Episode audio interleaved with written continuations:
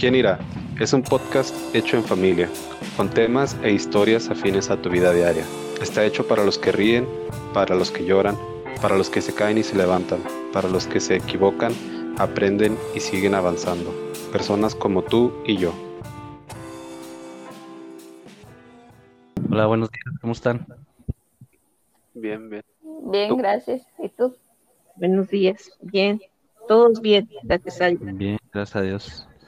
Ahora tuvimos, creo que hoy es el día en que ya terminamos el clima estilo inglés, ah, digo, tuvimos aquí una semana inglesa y no por, por el, el significado real, sino por el clima.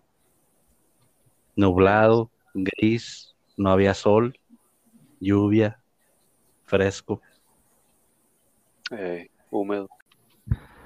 Bueno, yo hoy quisiera que intercambiáramos opiniones de, de algo que hemos estado pensando todos, pero con, con diferente nombre, se pudiera decir. Y puede entrar hasta en el context- contexto político, en lo personal y en varios ámbitos donde lo queramos llevar. Eh, y es, yo leía una publicación en Instagram de una persona que era un- una situación dos personas, obviamente cada persona con una mentalidad distinta, y la publicación decía que la situación era un, crecer en una familia con un padre eh, que era eh, un alcohólico que no trabajaba y aparte era violento. Y de esas dos personas que vivieron esa situación, una optó por llevar el mismo camino, porque se, digamos que se excusaba con el hecho de que pues así era mi papá y, y yo también lo puedo hacer, no pasa nada, ¿no? Voy a seguir con, con la tradición, ¿no? Entre comillas. Y la otra persona optó por simplemente cerrar ese ciclo o cortar todas esas situaciones eh, erróneas, todos esos hábitos equivocados y transformarlos en cosas buenas y diferentes para su vida. Entonces, lo que quiero que platiquemos es el hecho ese de que como nuestra naturaleza, porque y aquí está mi mamá, los que nos escuchan saben que es una plática que está mi mamá, mis hermanos y yo, y, y pues obviamente nosotros crecimos aquí con mi madre, somos la familia, eh, y, y lo que quiero decir es que como a pesar de que crecimos juntos, y estábamos en la misma casa, bueno, hasta cierto punto de la vida, porque ya después uno nos fuimos yendo a, a otros lugares. Aún seguimos teniendo esencias distintas o nuestra manera de ser es diferente, aunque vivimos exactamente con la misma madre, con el mismo padre, en la misma casa, bajo las mismas situaciones. Como tu naturaleza eh, la llevas en contra de tu esencia o como creciste. Eh, por ejemplo, en mi caso, más temprano hablábamos, platicábamos nada más en familia de, y mencionaba en mi caso, yo pienso que yo a veces medito en eso porque yo me siento tan a gusto estando solo, me gusta tanto, la Biblia dice que la soledad no es buena y que, pues hay muchos pasajes acerca de eso, pero yo me siento tan a gusto estando solo, como pez en el agua se pudiera decir. Y entonces yo a veces digo, porque mi hermano o mis hermanos o mi mamá incluso o la gente que me conoce me tiene como una perspectiva de una persona extrovertida, pero a lo mejor me tuve que hacer extrovertido por las situaciones que pasé en mi niñez, por lo del accidente y todo eso, y son cosas como, como de selección natural, ¿no? Como se dice en el reino animal o, o entre comillas evolutivas, si se pudiera decir de alguna manera. O sea, yo me tuve que hacer de esa manera para adaptarme al entorno en el cual vivía conforme a la circunstancia que yo estaba pasando, pero tal vez necesariamente mi esencia no es una extrovertida, porque yo me siento muy cómodo en la soledad o, sin compañía. Obviamente no, no voy a vivir solo en el mundo. Todos necesitamos compañía en algún momento, pero sí como que me gusta mucho mi espacio. Y meditaba en eso y decía, bueno, a lo mejor me he llegado a creer que soy extrovertido cuando en realidad no lo soy. Entonces eso nos ha orillado muchas circunstancias de las que hemos vivido para adaptarnos al entorno, al contexto en el que vivimos. Y yo en lo personal a veces sí dudo si soy de una manera o de la otra. Eh, repito, introvertido o extrovertido, pero no sé ustedes cómo ven su situación.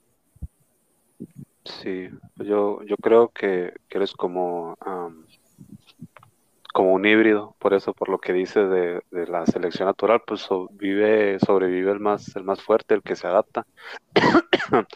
Pero pues sí, creo que hasta cierto punto, pues todos dentro de nuestra familia somos, nos gusta nuestro espacio, somos muy reservados. Este, sí.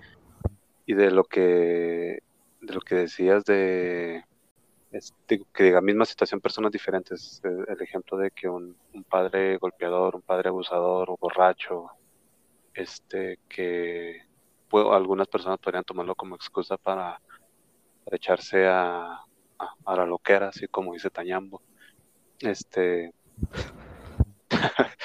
pero yo, yo creo que es, no, no creo que todas las personas siempre tengan que verse en esa situación de yo tengo una naturaleza y va en contra de la forma en la que me están creando o la forma en la que me crearon. Creo que la intención o, el diseño, como bueno, voy, a usar una frase cristiana, el diseño original de Dios, este, siempre, siempre fue que, por ejemplo, a los niños que se les cuide, que a los niños se les dé oportunidad de jugar, de aprender, de, pues básicamente de ser niños.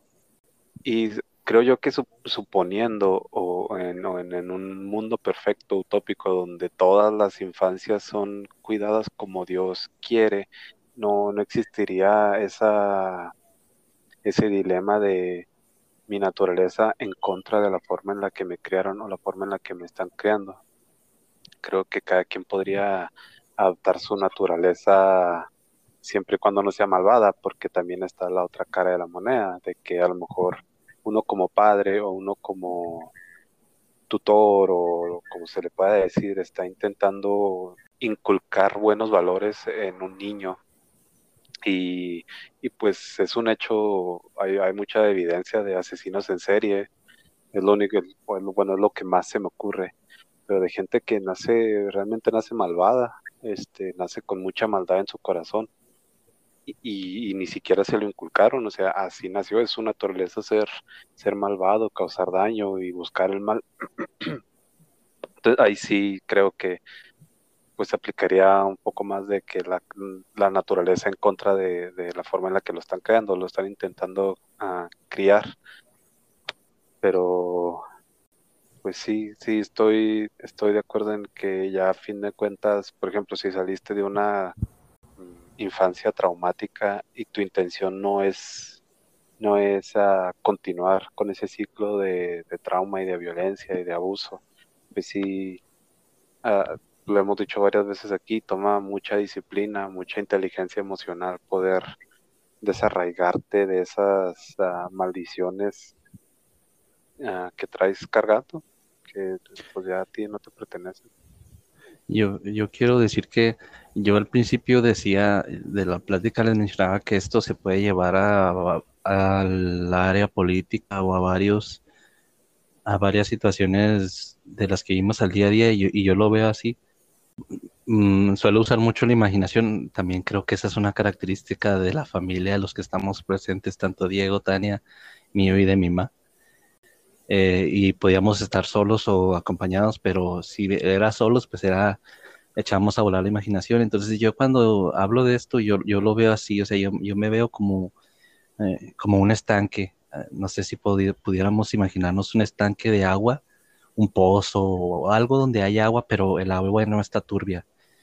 Eh, es un estanque. Eh, circular, digamos. Y tú dejas caer una gotita y esa gotita cae en el centro y luego se va expandiendo, hace varias como ondas o, olas, pudieras llamar. Y obviamente esa onda va creciendo y va llegando, alcanzando más, más circunferencia, más diámetro. Entonces yo creo que el tomar la decisión de cambiar uno mismo o de ser, de criarse o de ir en contra de la naturaleza que te criaron, sea buena o sea mala, pero digamos que con tus ideales que tú adquiriste en la escuela o de, de algo, ¿no? Causa ese efecto primero la gotita y luego cuando va creciendo, digamos que la primera ola es tú y luego tu casa, tu familia y luego tu lugar de trabajo, tu escuela, o sea, de, todos los lugares donde te desenvuelves. ¿A qué voy con esto? Porque ayer también, parte de nuestros paseos, ayer fue cumpleaños de mi esposa y las cosas que nos gusta hacer es pues ir a comer. ir a comer siempre y luego de ahí nos vamos a caminar y llegamos a una librería y ese es nuestro que se nos van las horas ahí leyendo títulos o leyendo los prólogos de los libros para ver cuál. Siempre compramos uno o dos, pero se nos queda, es entretenido ir porque lees muchos prólogos de muchos libros y te entretienes y hay un área que es exclusiva de la historia de México y hay muchos libros de la revolución, de la independencia, incluso del gobierno actual o de ciclos anteriores. Y ahí había un libro que, que hablaba de, del ciclo de México es repetitivo. Entonces yo creo que también a, eso llevo la ondita del agua. Y es muy cierto eso de que el cambio no lo hace el gobierno, lo haces tú en tu casa.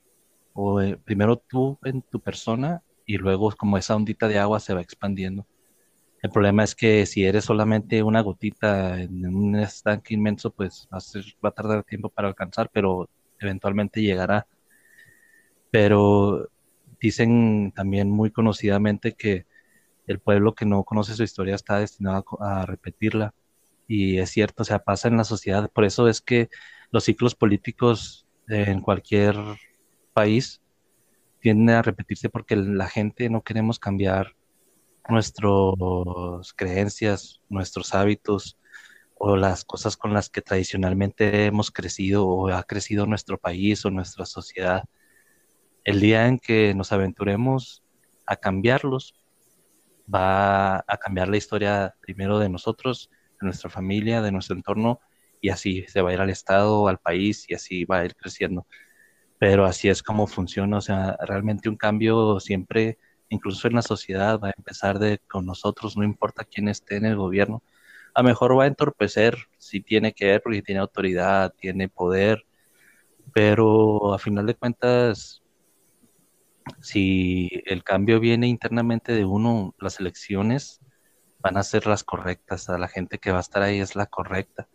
Hay historias aquí mismo en México donde hay gente muy, muy, y luego dentro del buen sentido de la palabra, muy fiera y muy brava para pelear por sus ideales sociales. Y hay lugares en Michoacán donde no hay gobierno de nadie. O sea, la misma gente gobierna porque ya echaron fuera al gobierno de que estaban hartos de tanta injusticia y ellos mismos se gobiernan. Wow. Entonces, te digo, hay cosas en que realmente hay que tomar la decisión y como decía Diego, hay que ser firme, determinante, toma trabajo, disciplina, pero sí el cambio siempre empieza por nosotros y es como una olita de, como esa onda, como esa gotita que cayó en el agua pacífica, se va a ir expandiendo, por todos lados. Sí, yo, yo, yo escucho a lo que dice Carlos y sí, sí es este, es cierto, ¿verdad? Lo que él está diciendo en cuestión de, de, de gobierno, de país y todo eso, ¿verdad? Pero también este, a mí se me viene a la mente el, el, comportamiento individual dentro de una familia, ¿verdad? Que finalmente la familia es la que hace gobierno, la que hace pueblo, la que hace pues todo. Entonces, ah, yo les decía que para mí, sí es cierto, eso es bien sabido que, que en México eh, prevalece mucho el que, ay, el papá es bien tomador, es, ah, es bien flojo, es bien este mujeriego y es todo lo que le puedan poner, ¿verdad?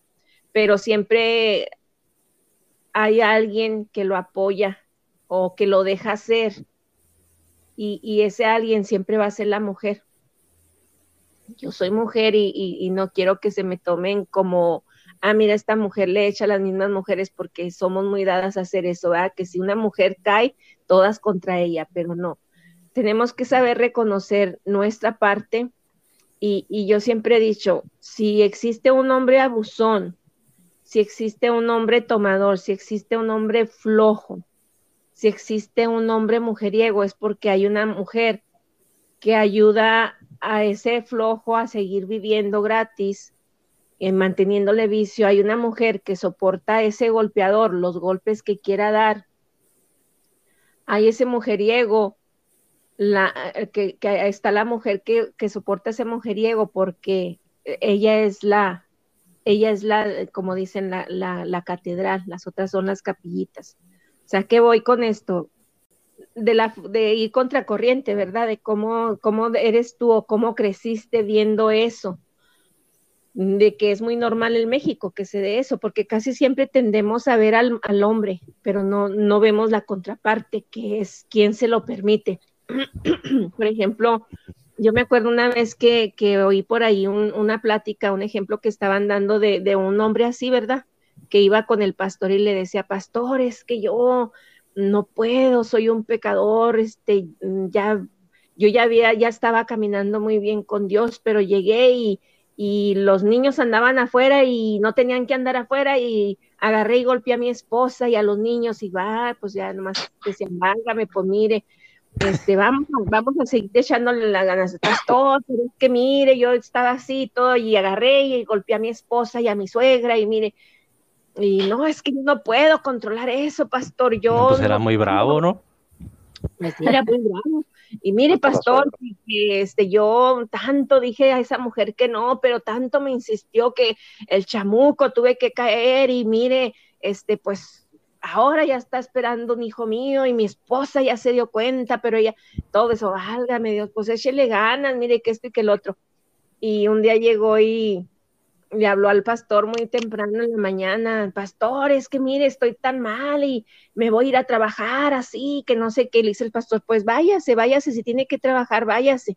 ¿Y qué pasa? Porque yo voy tan, tan así, tan violento. Pues no le hace, mire, si llega al trabajo y se le, y se le atraviesa el, el, el, el dueño de la compañía, usted agárrelo a golpes y golpéelo como ustedes, pero pastor, pues claro, si lo hace con su esposa y con su, con todo, con su suegra, con sus hijos, ¿por qué no lo va a hacer con él? Pastor, yo no puedo hacer eso. Ah, ok. ese es el ejemplo, ¿verdad? Ese es el ejemplo de que si pues hay quien te tolere, si hay quien te reciba los golpes, si hay quien te reciba la infidelidad, si hay quien te reciba el agravio, si hay quien te reciba la violencia, pues va a haber alguien así, ¿verdad? Entonces, Exacto ese, ese, es un primer punto, ¿verdad? El, el, decir, no, aquí no vas a, aquí no vas a golpear, aquí no vas a gritar, aquí vamos a dialogar, aquí vamos a, a, llegar a un acuerdo, o aquí no puedes venir con tus engaños, con tus infidelidades, porque vas a contaminar mi alma y yo voy a contaminar el alma de mis hijos. Entonces, todo eso tiene que estar uno más que nada la contraparte, eh, eh, eh, de, hacer de que sabes que no, no, no, las cosas no son así, mira. Entonces ese es el punto. Cada uno que está aportando al, al núcleo familiar, que, que, que, es como mencionaba yo, de la familia, las familias son las que forman los gobiernos, ¿verdad? O sea, me refiero a las familias de que todo individuo, o sea, todo individuo en, el, en, en, un país es el que va a formar el gobierno, es el que va a tener decisión. Entonces, la, eh, la, la buena crianza o, o, la batalla de ir en contra de lo que no se debe empieza, empieza en casa y empieza con uno mismo. Porque yo siempre lo he dicho, uh, en la Biblia dice, guía al, niño por el buen camino y, y siempre, aunque, aunque hubiera un momento que se aparte de ellos, siempre volverá.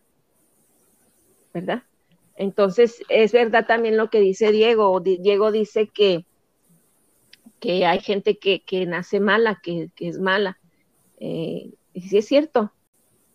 Yo pienso, yo me imagino así, como dice Carlos, que él se imagina un, un, un estanque, ¿verdad? Yo siempre me imagino así como que esos malos que nacen, hay más, hay más buenos que malos, ¿me explico? Entonces, esos, esos malos que nacen, tal vez no podrían quitarse la maldad, pero sí controlarla. ¿verdad? decir, tengo este deseo de ir y matar a aquel hombre, pero no debo y, luchan y luchan y, y tal vez hacen maldades así como desprecios o qué sé yo, pero tal vez no lleguen a, a quitarle la vida a alguien por, por el control que puedan llegar, que puedan llegar a tener. Entonces, yo digo que, que es, es uh, no puedo hablar por nadie porque eso es algo que yo una vez le dije a Tania que todo el ser humano tenemos un secreto que jamás vamos a decir a nadie. el único que lo va a saber va a ser Dios. Y cada, cada, cada quien sabemos con qué, con qué luchamos. Hay algo que, que tal vez nunca nos vamos a atrever a decirle a nadie, pero sabemos nosotros perfectamente con qué luchamos. También o como se dice por ahí, que hayas crecido en guerra, con una, familia que siempre estuvo en guerra, todos y cada uno de esos miembros sabemos perfectamente bien cuando estamos haciendo un bien y cuando estamos haciendo un mal. También esas personas que, que, tal vez se crecieron o se desarrollaron en una, en una familia muy sana, también esas personas hacen cosas insanas y saben perfectamente bien cuando están algo que están haciendo algo que no es, no es eh, bueno no es una, buena acción. Pues sí. Pues sí, es cierto, porque pues es que esa es eh, de lo que, hemos tocado en otros capítulos. siempre nos vamos a equivocar, los humanos siempre nos vamos a equivocar porque es la naturaleza caída que, viene del, del pecado de allá del Edén. Sí. sí. Todos sabemos que tenemos cosas malas, pero pues no sé, muy, muy rara vez vas a toparte con alguien que pueda ser honesto o sincero y, realmente trabajar con eso porque no sé creo que los defectos que tenemos todos siempre los vemos como algo que no se tiene que, que tocar como como algo que se tiene que rechazar, como algo que se tiene que ignorar. Echar abajo el tapete. Ajá, como pretender que no existe, no es verdad, este, no, no, sé, no, no está pasando, no, es como ese tipo de mentalidad. Y, y por ejemplo, te, que te veo a ti, no sé, yo lo pienso así como en, en mi forma bueno, las pocas o las muchas personas que estén conscientes de sí mismos, que sepan cuál es su naturaleza. Y, y por ejemplo, yo en mi caso, sé que a mí no me, bueno, pues ya voy a usar un ejemplo en el trabajo, a mí no me gusta tener que hablar con otras personas. Eh, si yo pudiera trabajar y sentarme y hacer fórmulas en Excel todo el día sin que nadie me moleste, pues para mí, o sea, yo encantado. Ah, pero sé que no puedo hacer eso, tienes que, más cuando pues ya eres un, adulto y ya una casa, ah, no depende de ti, pero pues, mínimo junto con mi esposa estoy trabajando para construir algo. No, no, no sé, no puedes, tienes que empujar hacia abajo tu naturaleza, o sea, quieras o no. Y ahí es donde entra yo creo la forma en la que me crearon, que a mi mamá nos enseñaba siempre a, trabajar, a, andas, aunque andes cansado, o sea, tienes que terminar y el trabajo y hacerlo bien y porque una vez mi mamá me dijo, el burro trabaja dos veces, este, y pues yo no quiero trabajar dos veces. Y, sí creo que, o sea, estar consciente de que tienes problemas, de que son cosas que no, mm, tal vez públicamente no, no deberías de, de, exhibirlas, pero o sea, las son tuyas, las tienes, y tienes que trabajar con ellas o trabajarlas para mantenerlas bajo una disciplina o tú disciplinarte o, tienes que empujar abajo tu, no sé, creo que hay momentos en los que tienes que saber empujar abajo tu naturaleza y aceptar o, poner en práctica la forma en la que te creaste o otras veces en las que puedes dejar que tu naturaleza darle rienda suelta y la forma en la que te creaste pues, a lo mejor ayuda, a lo mejor no, pero pues ahí realmente pues no, en ciertos ámbitos, en ciertos escenarios, pues no realmente no viene al caso.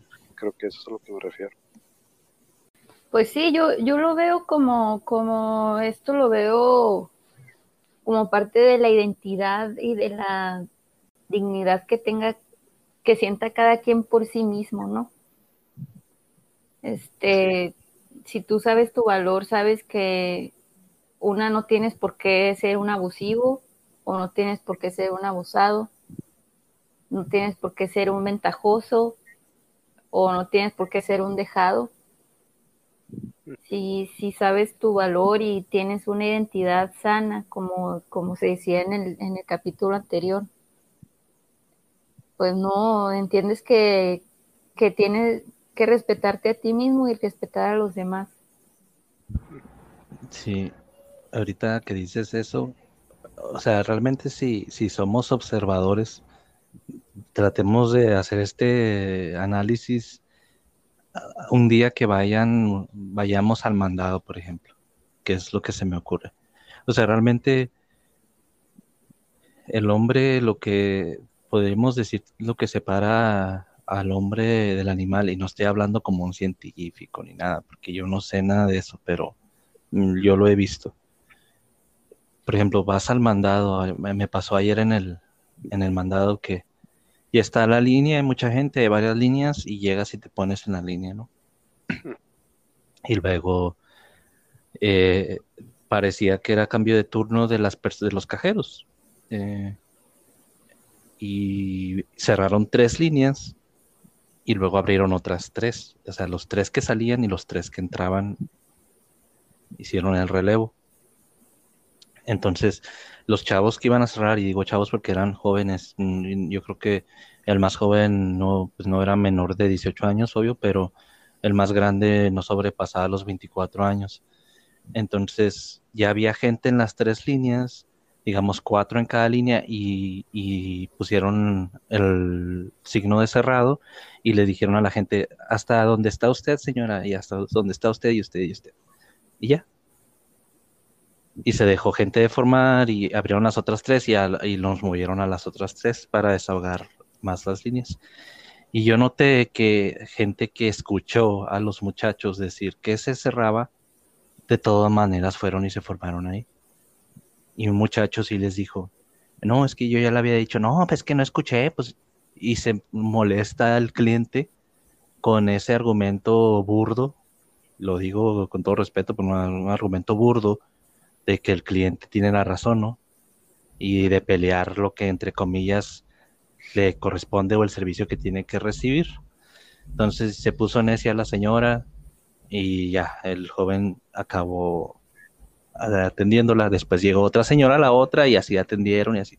Entonces digo, yo, yo claramente vi que estas personas escucharon y vieron cuando ellos dijeron que se cerraba, pero aún así les importó tres cacahuates y fueron y se formaron ahí o sea, aún seguimos siendo los humanos unos salvajes. Y no tenemos, y no lo digo porque no, no fue un asesinato, no hubo violencia, no hubo golpes, pero, o sea, aunque yo vaya a una tienda y esté esperando un servicio, también como ese muchacho que es cajero y acaba su turno y le gusta irse a su casa cuando acaba su turno, a mí también cuando acabo mi turno me gusta irme a mi casa. estoy seguro que hasta la señora que fue y se formó cuando escuchó que ya cerraba el chavo, en su trabajo le dicen a saliendo que tiene que entregar algo, que se tiene que esperar más, se va a parar de pestañas. O sea, el respeto a la gente, o sea, la esencia con la que vas en contra de la, de la que ves, a lo mejor ya ni lo con la que fuiste creado, sino la esencia de todo tu entorno en el mandado a lo que realmente es y le corresponde a esa persona, que es el respeto a que terminó su turno. Se acabó. Así de sencillo y ni siquiera a veces somos capaces de hacer eso. Eh, también he visto muchas publicaciones donde el enemigo más peligroso para el mundo es el hombre, para la naturaleza. O sea, somos tan voraces, tan consumistas, tan... A, a nosotros no nos interesa, y digo a la humanidad, ir por encima de otros para conseguir lo que tengamos que hacer. No nos importa talar miles, millones de hectáreas de árboles, eh, ensuciar el mar, o sea, realmente somos, ahorita que decían, es que algunos sí nacen malos, bueno, pues sí, a unos que no nacemos malos, quisiera yo pensar, ah, fíjate, te tomamos cómo nos dejamos llevar por el entorno consumista, salvaje, y respetuoso de, la sociedad donde vivimos. O sea, es muy complicado. De, de, eso de lo que estás mencionando, Carlos, yo lo, yo lo vi, este, fui a, estuve, bueno, ustedes saben, estuve en California la semana pasada, el fin de semana pasado, y me tocó ir a California cuando, cuando la capacidad estaba a 50 y 75% aquí en Estados Unidos por lo de la cuarentena y eso. La, aquella vez la playa estaba muy bonita, la gente respetuosa, todos con sus máscaras. Y esta vez que, que se supone que aquí en Estados Unidos ya está abierto el país a, a capacidad de 100%, me tocó ir a, a Santa Mónica y qué tristeza tan grande, qué dolor en el corazón me dio de que estaba la playa, o sea, absurdamente sucia. Era, o sea, era horrible, parecía que estabas caminando en un basurero y olía a basurero. Y no sé, o sea, como dices tú, se me hace tan absurdo cómo somos tan, no sé, somos, en serio que somos como una infección los seres humanos para este planeta, que te cuesta agarrar la basura de lo que te comiste y caminar al bote de basura. Lo puedes ver como un detalle tan mínimo, tan descartarlo, porque hay la basura, pero pues si es en donde vives, si es lo que estás haciendo, como... Hay una expresión hay una expresión un poco vulgar, pero muy cierta, y yo lo he escuchado aquí en, hablan, bueno, en el ámbito maquilero, que dicen, lo voy a decir con las palabras correctas y no como, como se dice, pero para que entendamos el contexto, eh, dicen, eh, dicen, no vas a hacer popó en donde comes. Bueno, nosotros como humanos hacemos popó donde comemos. Exactamente. Sí. Sí, pues este, está bien duro porque, bueno, yo ayer vi una película, se llama Black Clansman. Este, me gusta, bueno, tal vez es, ah, es, contradictorio decir que me gusta ver cosas que me incomodan, porque pues no me gusta sentirme incómodo, pero ah, ah, veo cosas que, sé que me van a incomodar porque... Con un ojo cerrado y el otro abierto.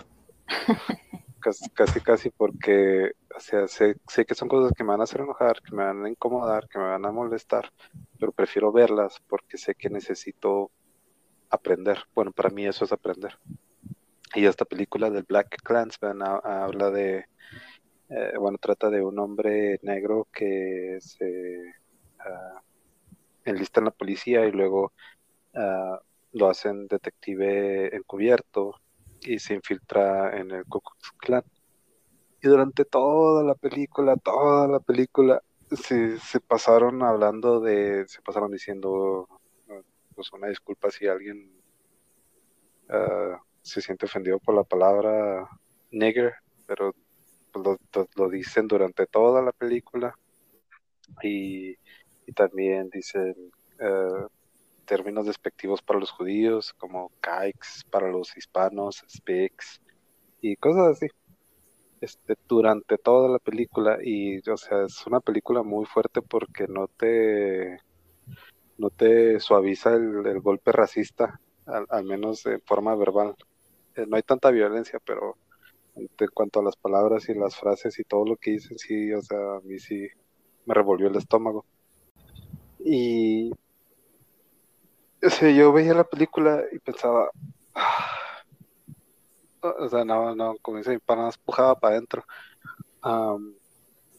y, eh, ya cuando terminó la película, estaba hablando con mi esposa, me decía, es que en Estados Unidos, digo que el racismo en Estados Unidos es otra cosa, por ejemplo, aquí en México, y ya hablamos así de México y Estados Unidos, pero yo me quedé pensando, es que, por ejemplo, aquí en México el racismo no tiene que llegar a eso porque la naturaleza del mexicano es más, ah, perdón la palabra, pero es más marrana.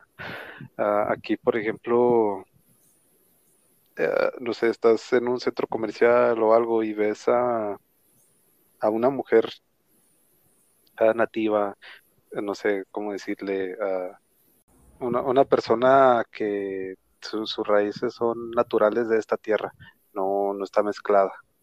Entonces, la ven entrar a un centro comercial, así como ellos se visten y, y cómo se ven, y la gente, o sea, es, es, a mí me da mucho coraje, y, pero es casi 100% que alguien la va a tratar mal, sea hombre, sea mujer, los van a tratar mal, porque aquí en México creemos que no hay segregación, creemos que todos conviven en paz, pero aquí en México, o sea, realmente la segregación no, no ha ni siquiera empezado de la manera en la que Estados Unidos ya nos lleva a carrera de que allá algún movimiento, ¿cómo se dice? De derechos civiles que obligó en los 60 a que se abrieran y se abrieran espacios y se abrieran espacios. Imagínate aquí en México que las comunidades indígenas empezaran a hacer movimientos así civiles, que empezaran a hacer marchas de que no, es que queremos que nos acepten con nuestros uh, dialectos, queremos que abran espacios para nosotros, no queremos que nos hagan el feo, queremos que nos admitan en todos los lugares que queremos entrar. Los matan. ándale los, o sea, ahorita de hecho lo que decía Carlos en la mañana, que incluso ellos, en, en México la segregación es tanta, es tanto el racismo, que lo que el ejemplo que daba Carlos, el gobierno prefirió dejarles eso, eso es lo que decía Carlos, de que las comunidades indígenas o las comunidades rurales se, rigen por sus propias leyes, se llama a tradiciones y costumbres. Y sí, el gobierno ahí no se mete. Ellos se rigen por sus tradiciones, se rigen por sus tradiciones y sus costumbres, porque es tanta la segregación que prefieren hacer eso. Prefieren mantenerlos ahí encerraditos en, su, en sus áreas rurales. Porque dicen así no molestan a nadie. Ándale, así no molestan a nadie. O sea, y es lo que, a mí es lo que me, o sea, veo películas como esa del, de que un hombre negro infiltrándose en el Ku y pienso, por más fuerte y duro que sea, o sea, ves que mínimo están haciendo algo.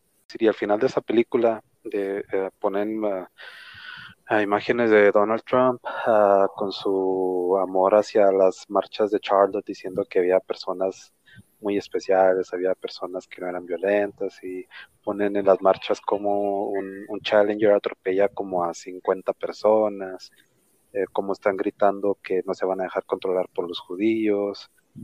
Y, no sé, y, o sea, y nada más así volviendo rápidamente a la raíz de lo que de lo que toqué al principio, o sea, veo toda esa gente y eso eso tiene que ser inculcado eso, ese odio, la gente no nace con odio, la gente no nace sabiendo discriminar.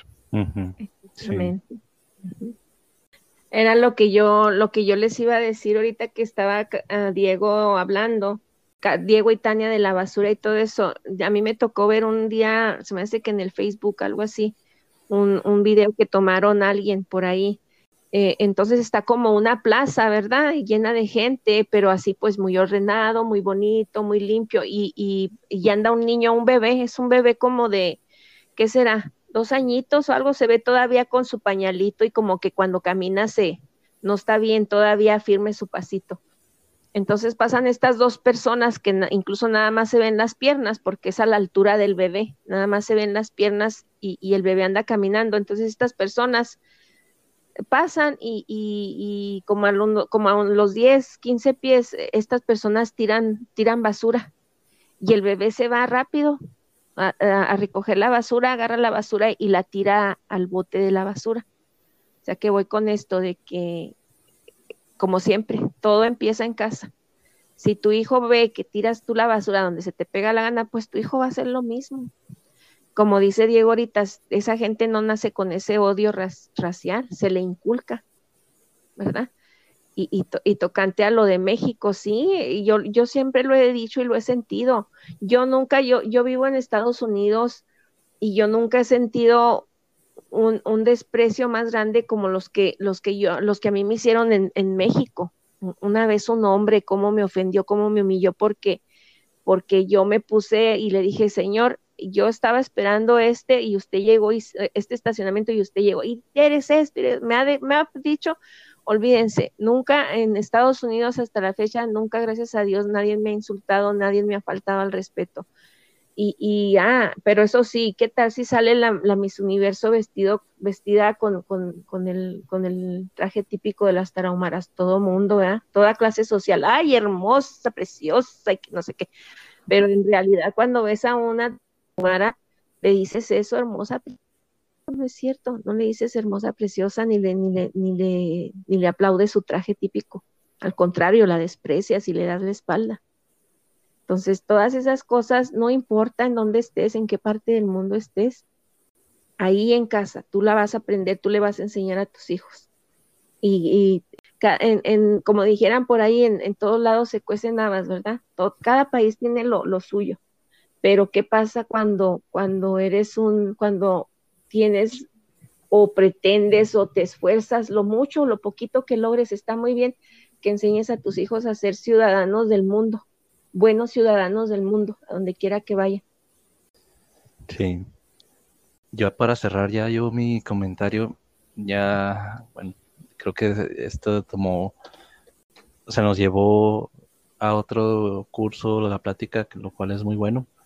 Y yo nada más quiero mencionar, escuchaba las noticias del radio, me gusta escuchar el radio porque, ah, pues no sé, ahí no puedes ver las imágenes tan crudas, ¿no? me gusta mucho el, NPR Radio, que es, una estación americana que se escucha aquí en Juárez, y hablaban del conflicto que hay en este momento en, Jerusalén. Y andaba un enviado, no sé cómo, un corresponsal, y ahí en Jerusalén dentro, y se escucha, o sea, en los audios se escuchan los balazos y la gente corriendo y la desesperación y todo. Y hablaba un palestino en Jerusalén un palestino que huyó de, la tierra violenta a Jerusalén como un inmigrante, buscando pues obviamente paz y oportunidades laborales y, todo lo que busca cualquier persona que se va a otro país, ¿no? Y decía, es que nos estaban atacando y los policías no hacían nada porque saben que somos palestinos. Entonces, si nos vamos al, al, a la Biblia, pues sabemos que el pueblo judío es el pueblo escogido de Dios, ¿no? Ya si nos no nos ponemos teólogos porque no lo somos, pero si vamos y le rascamos más a la Biblia y nos vamos realmente al origen de ese conflicto, pues ya sabemos que eso está desde el vientre de la madre, ¿no? Como tal, ese conflicto, pues la mamá sentía como adentro se están peleando. Y decía, es que realmente somos humanos, o sea, porque ahorita escuchaba que Diego, los, los americanos tienen para todos, ahí como nosotros también tenemos para todos, para, pero eh, dice Diego que usaban eh, adjetivos para los judíos, para los latinos, para todos. Y como yo veo la historia de los judíos, cómo han sufrido eh, desde Egipto y con Hitler y todo, ¿no? Y, pero ahora escucho que no sé qué tan real se haya sido ese testimonio. Te digo, se escuchaban los audios, los balazos y todo. Igual, aunque hayan sido reales, no sé el contexto de la situación, cómo sucedió, ¿no? Porque decía este palestino, es que nos balacean y, nos, y los policías no hacen nada, porque como somos palestinos, pues no nos protegen, no gastan las balas en nosotros y no quieren gastar sus esfuerzos en nosotros, pero nosotros estamos aquí porque queremos paz, no queremos pelear con ellos. Y lo decía otro, les pasaron el micrófono a un judío porque estaban peleando ahí verbalmente. Decía, no, es que ellos exigen justicia ahorita, pero cuando tú dejas que ellos te golpeen, ellos no tienen piedad de ti. Entonces siempre dije, es que ese conflicto viene desde uff. Y, y creo que, bueno, dije Palestina y Jerusalén o Israel, pero creo que eso se multiplica en general. O sea, es la historia del hombre como tal, o sea, lo vemos en, en Caín y Abel, que eran mismos hermanos, o sea, esa, esa semilla, bueno, no sé si llamarle semilla, pero esa, ese destello de envidia, de odio, de celo, si se deja crecer, si, si vivimos en una línea tan delgada de perder el control, gracias a Dios lo, lo mantenemos, o a veces que yo he perdido el control por cosas, no sé, tan burdas. O sea, vivimos, estamos sentados en un, como dicen en el box, cuando parece que va a haber no estamos sentados en un barril de pólvora. O sea, es una línea tan delgada y todos somos tan mecha corta, o sea, para que estalle algo, humanamente hablando, una discusión, un conflicto armado, un insulto, una ofensa, que realmente el control y la decisión, volviéndonos hasta el principio de la plática, tomar la decisión consciente de que, ok, yo no voy a gritar, aunque a gritaran en mi casa, yo no voy a golpear aunque golpearan en mi casa, yo no voy a hacer esto. Tomar esa decisión consciente, pero a cada momento de la situación o de la vida se vuelve difícil y eventualmente vamos a resbalar, vamos a fallar, vamos a perder el control, pero realmente vivimos en, en una línea muy delgada que algo tan grave estalle y, y los insultos raciales se guardan, a lo mejor no se dicen, pero se piensan y todo, o sea, la verdad, vivimos en, en algo que, que porque nos controlamos no es aún más grande y aún así, si vemos las noticias y los conflictos que hay, las películas, como decía Diego, vemos la realidad con la gente indígena, o sea, vivimos en, en, algo que es bastante complicado. Me decía un amigo, platicaba con él, no sé si nos escucha, pero si nos escucha, pues ya sabe. Eh, un saludo. Y me dice, es que si Dios existe, ¿por qué permite tanta violencia o tantas cosas en la vida? Pues es que Dios existe, pero Dios no es un tirano, ni un dictador, ni o de izquierda, como anda muy de moda ese término acá en México, no sé, o en, o en Sudamérica y también en otras partes de América. Dios es, Dios es soberano, pero Dios te permite tomar tus decisiones. Y si las cosas están así como están, es por las decisiones que nosotros tomamos, como sociedad, como individuos. Y, pues sí, nada más para dejar eso en claro que, que vivimos en, en una vida de muchas tribulaciones y, y cómo no, cómo dudar después de decir todo esto y todos los conflictos que mencionamos y la realidad, porque son realidades del mundo donde vivimos, cómo todavía atrevernos a pensar en que Dios no nos cuida, no nos tiene de su mano, gracias a Dios vivimos tranquilos. Sí, de, de hecho, de hecho, este, voy a decir algo que que fue un cambio en mi, en mi manera de pensar. Porque sí, siempre escucho, ¿cómo Dios permite esto? ¿Cómo Dios permite el otro? Para empezar, la gente, mucha gente no cree en Dios, pero cuando se trata de decir que las cosas malas del mundo pasan, entonces fue Dios. Y no, la verdad es que cuando uno como persona ve algo malo, ve tanta injusticia y te duele, de la misma manera que te duele a ti, o quizás más, le duele a Dios. Sí. Este, bueno, pues yo creo que ya eso es todo de nuestra parte. Ah, pues como dice Carlos, ah, de alguna manera esto tomó otra dirección que pues también va relacionada, como dicen, va, como dicen, va junto con pegado. Este es algo necesario, bueno, al menos para nosotros algo necesario hablar a traerlo a la luz y pues esperamos que haya sido mm, edificante para ustedes. Para nosotros ciertamente es, es ah, bueno y edificante hablar, hablar, entre nosotros de esto y pues esperamos que haya sido igual para ustedes. Eh, gracias por su tiempo, gracias por escucharnos. Si ah, tienen algún comentario alguna pregunta o quieren proponer temas o lo que sea que nos quieran decir, pueden hacerlo eh, escribiéndonos a la dirección de correo electrónico eh, quien irá podcast arroba outlook.com y también nos pueden ah, seguir en nuestras redes sociales YouTube, Facebook, Instagram, Twitter y los enlaces para cada una de ellas están en la descripción del episodio pues gracias por su tiempo, gracias por escucharnos, que tengan un excelente día.